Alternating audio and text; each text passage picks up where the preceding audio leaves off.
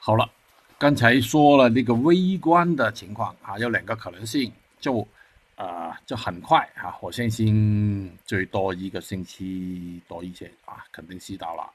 啊，这个是底还是另外有一波啊下来就是底，这个底是什么呢？就是你看那个宏观了，那这个是宏观日线图啊，七十六点九下来一个 A，有可能是 B 啊，有可能是一二了，这个。大概率不是一二吧，啊是 A B，好了，下来一波一二，这个就是三了啊，这个三有可能未来啊，这一个就是三了，这个三就麻烦了，四在哪里啊？四就在这里，这里也可以，这等于说有一个比较大型的反弹，是吧？因为这个位置是很高的，这个是五零五十块啊，所以呢，它以后有反弹到三十。三十多一些，啊，不是三十这个三十三十对，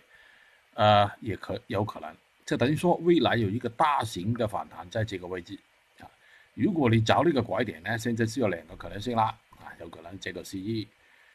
第一个可能性，也有可能是两个底，这个是第另外一个可能性，判别就在这个位置二零点二幺，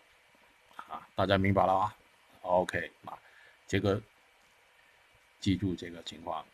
太重要了。